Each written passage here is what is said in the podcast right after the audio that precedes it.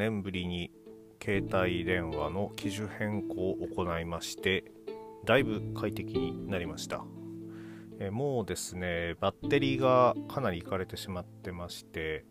30分経たないうちにほぼほぼ使えなくなるということで最後の方はねもう充電器につないだ状態で使わないといけないということで、えー、かなり扱いもめんどくさいようなことになってましてまあ前の機種がねあの iPhone の8ということで、まあ、もちろんその4年前にしたらそこそこ使えたわけですけれども、まあ、カメラの倍率もそんなに高くない画質も、まあ、今に比べたら良くない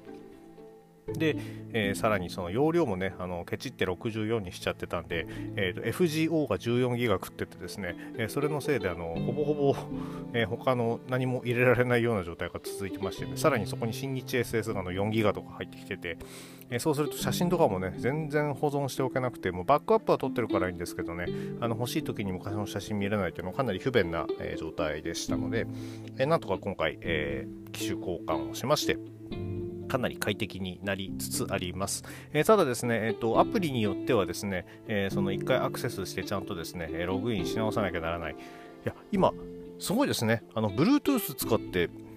古い機種から新しい機種にほぼほぼで全部のデータを移せるっていうことでね、あの昔はその iTunes 使ってこうバックアップとパソコンに行かうとしてそこから引っ張ってなんてことをやってたのをやんなくてもですね、サクッといってですね、まあ、ちょっと引っかかったのが LINE と、あとは、えーと、スタンド FM ぐらいですかね、えー、それ以外はほぼほぼログイン情報もですね、えー、そのままなんか持ってってくれてくれたのでですね、かなり楽にですね、えー、機種変更することができました。えー、で、まあ、録音の音っていうのはね、どんだけ音質が良くなるのかどうかは分かんないんですけれども、まあ、ただ、えー、撮ってるマイクが変わんないからあんま変わんないのかなとか思いながら、今回もですね、え、収録していきたいと思っております。これからはね、えー、で、機種交換、えー、したんでね、あの会場とかでもっともっとね、いい写真とかも撮れたら、え、皆さんともね、どんどん共有していきたいなとも思ってますんで、まあね、ちょっと今、あの長男の受験の関係もあって少しねあのプロレス観戦今年3月半ば過ぎまでは控えようかなと思ってたのでそれ終わったらねまたプロレス観戦も始めてですね、えー、より良いプロレスライフを送れるようになりたいなと思っております。それでは始めてまいりましょう、えー、大好評最強ワイルドにほげほげと。この番組は多感な時期にプロレスと最強スーパープロレスファン列伝に出会ってしまったハッスルジョボガン長い年月を経ていろいろ悟ったつもりで全く悟れていないプロレスのあれやこれやについて好きに喋ってしまうポッドキャストです。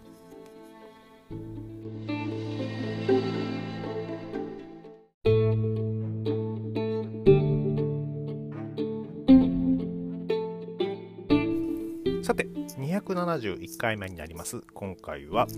えー、いつもの全日本プロレスのとは、えー、趣向を変えまして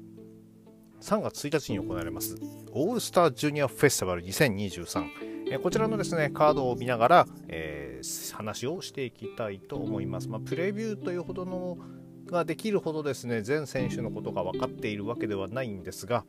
それでも、えっ、ー、とですね、ちょっと全日本プロレスから、えー、選手が出てたりしますので、この辺の話をですね、えー、しながら、え知ってる限りの知識で申し訳ないんですけどね、なんで、すいません、名前間違えちゃったらごめんなさいね。あのそういうところは多めに見ていただいて、こちら、えお話をしていきたいと思います。試合順の方はですね、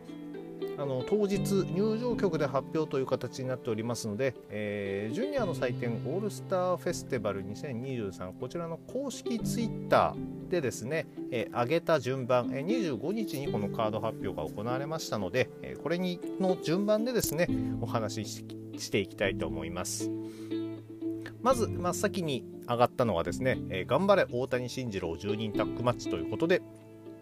高岩隆一フリー高見一之ジャストタップアウト、えー、田中稔グレート金丸義信新日本プロレス葛西潤フリーダム VS 武蔵道之レオナトラディション関札浩太大日本北村、えーえー、なんだっけ正気01チャチャリーとこれも正気でいいのかな？2AW ですね、えー、こちらが、えー、組まれております。大谷慎次郎、えー、現在怪我で欠場中の大谷慎次郎に捧ぐ試合ということでですね関わりのある選手たちがかなり多く出ている。そして教えを受けた選手等もですね、えー、教えを受けた影響を受けた選手がたくさん出る。この、えー、10人タッグマッチというのはやはりそのジュニアというものの一時代を築き上げた大谷慎次郎に対しての最大限のリスペクトが、えー、表されているカードとなっているのではないかと思ってですねまあこういったですねあの非常に注目が集まる、え、大会においてですねこのように頑張れ大谷慎次郎ということをやってくれるというのは、え、非常に、えー、嬉しい限りではないかと思います。高岩選手とかね、えー、田中、えー、稔選手とかこの辺のですね、えー、奮起っていうのを見つつそして01、え直系である北村選手この辺がですねどのようにぶつかっていくのかっていうのをですね楽しみにして見ていきたいカードかと思います。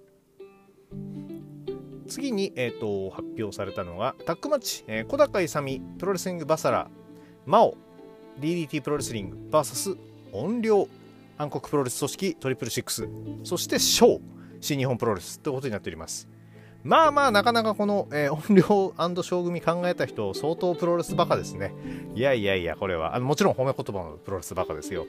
これ非常によくやってくれたなというかただ音量センス最近すいません。私もちゃんと追いかけられてないんですけどもそこまでヒールではないと思うんですけれどもまあチームのバランスというかあのチーム的には面白いチームになっているのかなというところ。そして、えーと、小高勇そして、えー、真央。この組み合わせというのもですね、まあ、DDT 系列の選手同士の、ね、タッグということにはなると思うんですけれども最近非常に調子が上がってきている真央選手。いつでもどこでも調子のいい小高勇選手がですねこの組んで音量ショーというですねあの暗黒ヒールチーム。自分で言っててちょっと笑っちゃったんですけどもそことどのような試合をするのかどんな試合になるのかっていうのも含めてですね、えー、注目の一戦になりそうです。で3つ目でねもういきなりこれ発表あったんですね、えー、シングルマッチマスター・ワト新日本 VS 青柳敦樹全日本ということで、えーマスターワトブルーの、えー、印象イメージカラーそして青柳敦樹。今でこそ髪ピンクですけれどもね。青柳言うだけあって青いのをモチーフにしてた時期もあります、えー、唯一のこの大会のシングルマッチが全日本 VS 新日本プロレスになることでということでですねそれを考えるとこれやったからベルト落としたのとかってね、え、嫌な、えー、ことをですね想像してしまうのは、えー、ひねくれたファンの悪い癖ではあるんですけれども、えー、それでもこの2人、えー、先進気鋭のこの2人がですねシングルマッチでぶつかってくれるっていうのはですねいやよくぞ組んでくれたなというところかなと思います、えー、どちらも身体能力に対しては非常に、えー定評がある2人。この2人のぶつかり合いっていうのをですね。こんなにも早く見ることができるというのは嬉しい限りではないでしょうか。あと選手もね最近かなりだんだん良くなってきてる感じしますし青柳敦樹選手もその昔よく見えたそのハイフライヤーにあるそのやりたい技を重視してしまうっていうのもちょっと減ってきてるんでねこの2人のそのシングルマッチ。もちろんここでやってっていうこともありつつ数年後の種まきという意味にもなっているんではないかと思いますとよくぞ本当に組んでくれたカードかなというふうに思ってます。えー、4つ目の試合、えー、5ウェイマッチということで、えー、石森泰治新日本、えー、ソラベーノジュニア CMLL 傭兵ノア忍者マックノアシュンスカイウォーカードラゴンゲートということになっております。のは2人いるんだ。まあまあとはいえあのあでも忍者マックそうだよなノア所属今契約所属してますもん。あ所属というか契約単ねねがん契約かなんかで完全所属のはずなんでね、えー、そこに、えー、なのでまあこの2人が手を組んでみたいな感じになるのか。そしてさらに、えー、シュン・スカイウォーカー選手でかいのでねここにどうぶち当たっていかなきゃならないのかっていうところは、えー、注目の部分かと思います。前回もそうだったんですけどもこの石森あ前回っていうのはそのあの東京ドーム大会武藤選手の引退工業の時もそうですけどノアの選手とね石森選手がこうやって絡めるようになってきてるっていうのは、まあ、洋平選手とか、まあ、忍者マック選手はそんなにわだかまりないからあれなのかなかと思うんですけれども、まあ、こうやってノアの選手で、ね、石森選手がまた再び絡むようになってきてるっていうのは少しずついろんなものが、えー、溶けてきているのかなというふうなものを感じずには得られないカードかなと思います。えー、ソラベーノジュニアはモゲロ。では、えー、第5試合、第、えー、と5個目の試合かな。えー、あれちょっと待ってね。えー、と1、2、3、4、5個目ですね。はい、5個目の試合で見ていきましょう。えー、3ウェイのタッグマッチというふうになっております。えー、ブラドールジュニア CMLL& エル・デスペラード VS エル・リンダマン・グレート上野勇気 DDT VS 花岡シークレットベースそして同期新日本というふうになっております。正直ちょっと花岡選手を存じ上げなかったんですけれども、え同期選手のツイートを見るとどうやら、えメキシコでこう組んでいたことがある2人ということで、えここのタッグワークというのは問題なさそうです。まあ、ボラドールジュニア選手エルデスペラード選手エルデスペラード選手のねあのメキシコ修行っていうのもあったと思うのでそういう意味ではここもタッグワーク問題ないのかなと。でエル・リンダマン上村上野勇気まあ、ここねあの上野選手がジュニアで本当にいいのっていうちょっとツッコミをしたくなる部分なんですけれども、えー、この2人が組んだらもう間違いないでしょうというのもあの目に見えてますのでそういう意味ではあの何も心配しなくていいトリプルスレッドだからトリプルスレッドにもかかわらず何も心配しないで、えー、見られるのかなっていうふうに思います。個人的にはやっぱりこの最近どんどん良くなってきている同期選手のパートナーに抜擢された、えー、花岡選手、えー、どういう選手なのかわからないのでね、えー、これはちょっと楽しみに、えしたいと思っております。で、第6個目のカードかな。6個目のカード。ここがかなりくせ者ですね。え6人タッグマッチ。佐藤光、パンクラスミッション。田口竜介、新日本プロレス。えー、今成夢と頑張れプロレス VS ザ・グレートサスケ一ノ区タイガースマスク大阪バッテンブラブラ九州。いやうん。ある意味素晴らしいカード。持ってきたなと、まあ、佐藤光選手とねあのタイガースマスク選手がこうも早くまた向き合うことができる時代というのはとっても嬉しいのですけれどもやはり注目していきたいのはタイガースマスク VS 田口竜介。こもですね非常に、えー、いろんな意味で、えー、楽しみなマッチアップかなと思っております。今成夢とパーサスバッテンブラブラとかもねあのなんか新旧 DDT なんていうのがね新旧？まあ、その DDT の頃のすごく匂いを感じてあの頃ねよくあのまあまあ今成選手いなかったですけどバッテン選手が出てた頃とかって、えー、結構見てたんでねあの頃のがちょっと思い出されるかなと思って私的にはちょっと懐かしく面白いカードかなと思います。さらにそのタイガースマスクバッテンブラブラのをが抱くはマスターザ・グレートサスケですよ。いやこもねいやあんまりその生で見る機会に恵まれなくてあれなんですけどあのアブドーラ小林選手との戦いとかでもね気候の対決とか見せてくれてたんでね。いやそこでですねどこの戦いどんなものになってしまうのか。いやなってしまうのかなんですよね本当に、えー、それを考えるとですね。いやジュニアの中でも特にその明るく楽しいプロレス全日本プロレスじゃないですけどね、え、そういうジュニアっていうのを、え、見せてくれそうなこのマッチメイクっていうのはやっぱりさっきのね あの話じゃないですけどこのカードなかなか作ってる人なかなかちょっといろいろ面白いなっていうふうに思ってます。え、次のカードはですねマスクマン8人タックミステコ CMLL グルクンマスク琉球ビリケンキット大阪アレハンドロノア VS ドラゴンキットドラゴンゲート武士新日本ブラックメンソーレ全日本アトランティスジュニア CMLL となっております。いやはこれもう絵面がいいですね、えー、マスクマンがこうずらっと並んでて素晴らしいです、えー、この中でドラゴンキッド選手とかってもう結構なね、年齢かと思うんですけれどもここにしっかり混じって、えー、やるのだからすごいよなやっぱり。あの結構ドラゴンゲートの選手でも結構あれか。みんな現役でバンバン動いてるよなあの世代の人たちも。そう考えるといやすごいな。うん。ここにねそのブラックメンソーレ選手がねあの放り込まれてしまっているというのがですね、えー、ちょっとねあの心配な部分はありつつあのそれでもあのブラックメンソーレ選手が結構その叩かれるあの全日ファンじゃない人から文句を言われるのって当たりの弱さぐらいで それ以外はね、しっかりとしたもの身につけてる気がするのでねあのこういうメンツに囲まれてルチャ的な試合をやった時っていうのはあの全然引けを取らない戦いを見せてくれるというふうに私はねあの信じてますんで全日本プロレス代表ブラックメンソーレぜひ頑張ってもらいたいなと思っております。そして6人宅町藤田ジュニア隼人道の区天草ノア高橋宏夢新日本 VS 大和ドラゴンゲート早田ノア橋本和樹大日本という風なカードが出ております。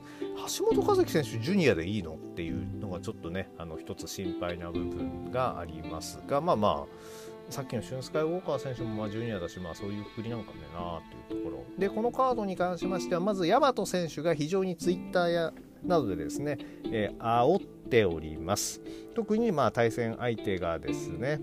えー、高橋宏夢選手がいるというところもあってその、まあ、ファンも含んだ煽りということでなんとか盛り上げようとしております。どうなんでしょう？今隼人あ大和選手って今あれなんですかね？ヒールなんですかね、えー、その辺もちょっとねよく分かってなかったんで申し訳ないんですけれども。まあまあかなり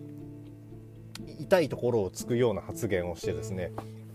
あの後で怒られないか心配なんですけれどもそれでもある意味、えーロスインゴを結成した頃の内藤選手じゃないですけれども、えファンが思っていることっていうのをしっかり、え言語化して、え伝えているっていうのはでそしてちゃんとヒールとしての様相を作った状態でこの戦いに臨もうとしているというのは大和選手なりの盛り上げ方なんじゃないかなと思ってさすがプロフェッショナルドラゴンゲートのアピール力っていうのを感じずには得られない行動かなと思います。そしてここ組むんだっていう高橋宏夢天草そして藤田ジュニア隼人。いや組んじゃうんだっていうのがちょっとねあのもったいない正直。シングルカタックで当たってほしかったなっていう気がするんですよね。特にねあの今週かなの週プロでですね、え高橋宏夢選手と藤田ジュニア隼人選手の、え対談が載ってまして、まあ、お互いその引退を考えなければならないような病気だったり怪我とかからの復帰をしている選手同士のにしかわからないものっていうのが、え、そしてかつて、えーと、遠征先で、え、出会ったことがあった。一緒にやったことがあったっていうのも含めてですねあの非常に面白いインタビューになってましたんでね、えこちらもうちょっと読んで読める人はですねぜひ読んでもらいたいなと思っておりますが、えそのかそれを見た限りですねやはり、えー、ぜひ対戦してほしかったなというのが正直な気持ちです。ただ、まあ、ある意味最初このタッグで組んで、えー、そこからですね、えー、次に向けていくっていうのも、えー、一つの流れかと思いますのでここはまあちょっとね出し惜しみされたかなっていう気はしつつ次に、えー、つながるこの2人の関係性っていうのをねあの追っかけていきたいなと思っておりますで天草選手がね早速高橋宏夢選手と組んでいるというのもちょっとこれもねあのこの間試合シングルやったばっかりだってことで、まあ、ただ遺恨があって試合したわけではない2人なわけですからそういう意味では同じコーナーに立つっていうのも、えー、全然必然なのかなっていうふうには思っております。まあ、ここでですねその垣根を越えてでまああのある意味その新日本プロレスのジュニア、えー、ノアのジュニアそしてジュニアの中ではジュニアというくくりをやった中ではほぼほぼ一番と言っても過言ではないと私は思っている道のくプロレスからの選手が、えー、3人が組む。でこの状況というのを考えますとある意味、えー、このジュニアというものを代表するチームになったのかなというふうに思います。全日プロレスファン 全日本プロレスファンなんですけれども全日がジュニアがじゃあいやもちろん今やってる人たちすごいですけれども全日のジュニアっていうとこどうしてもねインパクトが薄くてそうするとそのメジャージュニア3団体っていった場合っていやこの3つで私はねいいんじゃないかなってちょっと思ってしまったりするわけですね。